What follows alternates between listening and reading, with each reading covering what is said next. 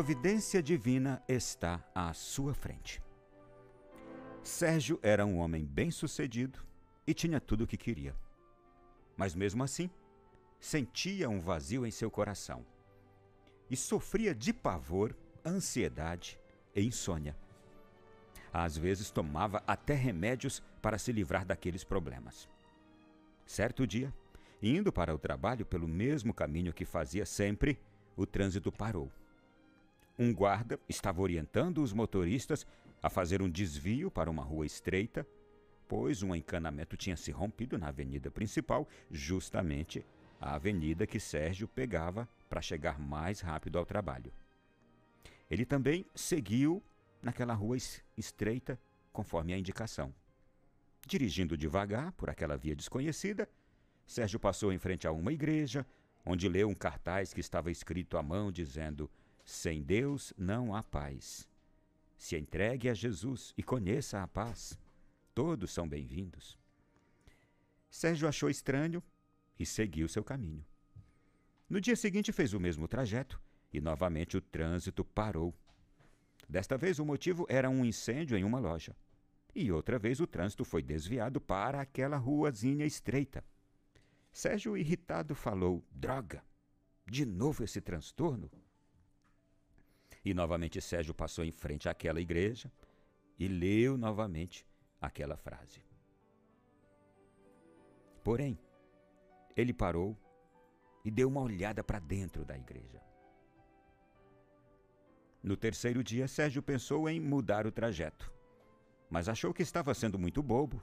Afinal, qual era a probabilidade de, em três dias seguidos, haver um desvio no trânsito no mesmo local? Nenhuma. Então Sérgio pensou: vai ser um teste. Se acontecer alguma coisa e o trânsito for desviado de novo, eu vou ter certeza de que há um sinal e desta vez eu entro naquela igreja. Quando Sérgio chegou na avenida, lá estavam os policiais de novo. Um guarda estava à sua frente, avisando que um grande acidente tinha acontecido, conforme explicou, e desviou o trânsito para a rua estreita novamente, aquela mesma. Então, ao passar em frente à igreja, Sérgio decidiu parar e entrar. Lá estava o padre da paróquia, que se aproximou, deu um sorriso para Sérgio e perguntou-lhe: Por que você demorou tanto? Sérgio não entendeu a pergunta daquele padre e então explicou que. Mas como assim?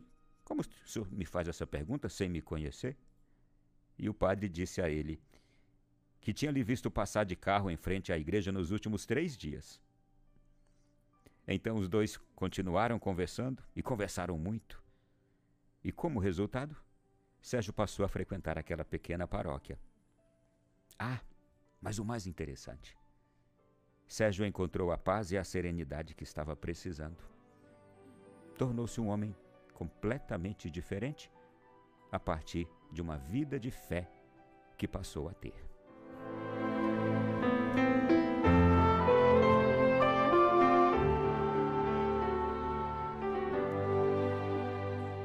Meu irmão e minha irmã, isto não aconteceu só com o Sérgio. Isso aconteceu já com muita gente. Isso está acontecendo todos os dias. Isso está acontecendo em todos os lugares do mundo. As igrejas existem e são justamente este ponto, este imã que nos atrai para Deus são chamadas de casas de Deus.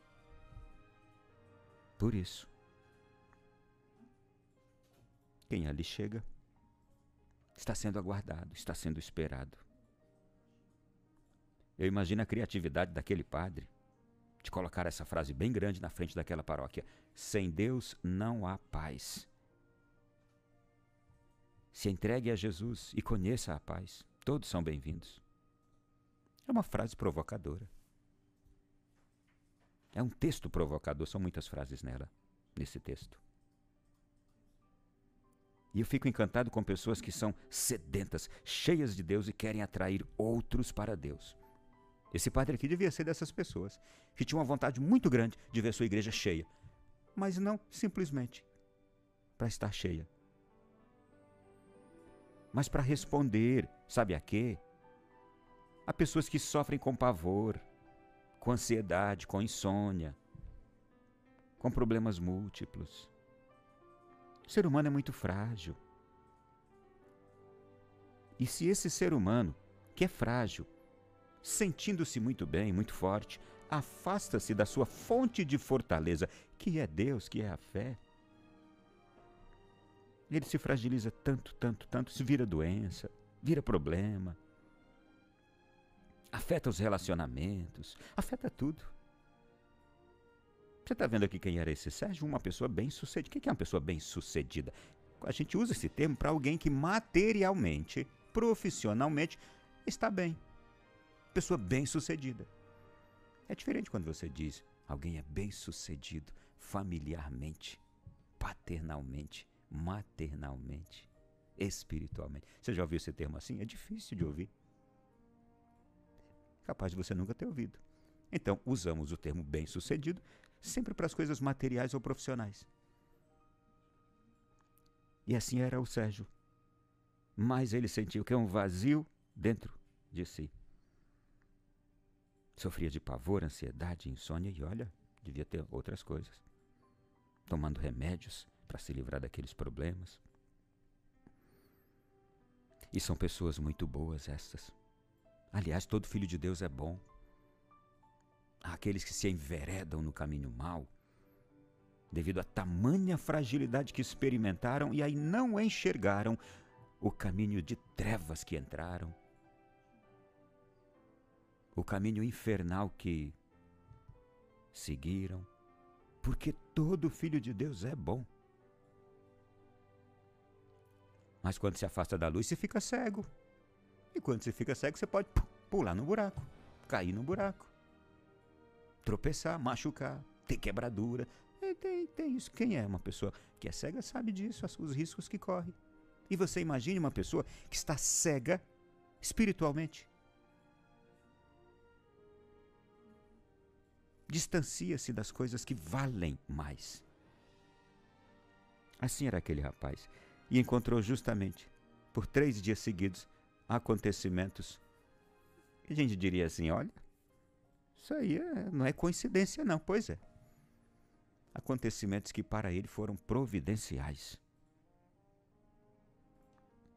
E encontrou também em sua frente uma igreja com um padre animado, sedento de almas. Eu quero muito, gente, agradecer e parabenizar os evangelizadores, os padres, os missionários, mas também os professores, os pais as pessoas sedentas de encherem o coração de outras pessoas, de Deus, de valores, de coisas boas. Não se canse, não se canse, pelo amor de Deus, o mundo precisa de gente assim como você, que evangeliza, evangeliza, evangeliza. Ensina um bom caminho e não se cansa de ensinar. Você que tem essa missão, seja um religioso ou seja um, um professor, ou seja um pai ou seja uma mãe, um profissional já de idade mais avançada, ou uma pessoa até jovem, bem jovem, mas que tem essa preocupação de ajudar os outros a se formarem, a serem boas pessoas humanas acima de tudo, não se canse, por favor. O mundo precisa de você. E de você muito criativo, com iniciativas. Buscando sempre uma forma de atrair aqueles que estão por aí adoecidos no espírito no ânimo. Há muita gente desanimada. Há muita gente pensando em cometer uma tragédia com a própria vida, desistir de tudo. Não desista, não. Foi abandono que você sofreu? Foi prejuízo que lhe deram? É humilhação que você tem passado? Foi um fracasso grande que você teve no seu casamento? Um fracasso que você teve como pai, como mãe. Sua vida foi jogada no ralo do lixo por alguém extremamente mau. Você está pensando em desistir? Nem pense mais nisto. Agora é a hora de um grande Deus se manifestar na sua vida e de um grande homem, ou se você for uma mulher, uma grande mulher agora, mostrar que é cuidado, cuidada por um Deus que é Pai e que vai lhe ajudar a levantar agora, sair dessa e fazer você triunfar na vida. Você vai triunfar na vida em nome de Jesus. Vai triunfar justamente naquelas coisas que você mais errou ou que erraram com você. Deus vai lhe restituir e lhe dar muito mais ainda do que esse prejuízo ou do que este mal que lhe foi feito. Então nem pense em desistir.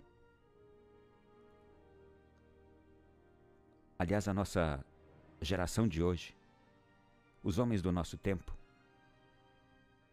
eles estão precisando de uma grande injeção do Espírito Santo de Deus.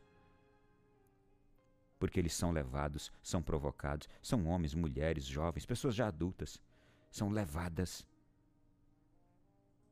a pensarem sempre na desistência da vida, na desistência dos seus bons propósitos. Isso não pode vir de Deus? São sinais de um tempo cheio de maldade? E eu estou pedindo a Deus que você, como este Sérgio da história de hoje aqui agora, esteja sendo encontrado. Você não vai entrar agora numa igreja, você está dentro da Canção Nova. Você entrou na Canção Nova, na Rádio Canção Nova, e você está ouvindo isto. Por que, que você demorou tanto? para sintonizar esse rádio. Por que, que você demorou tanto? Eu estava aqui te esperando para você ouvir isto hoje. Não foi coincidência, foi providência de Deus que você estava pensando em fazer uma coisa boba, translocada.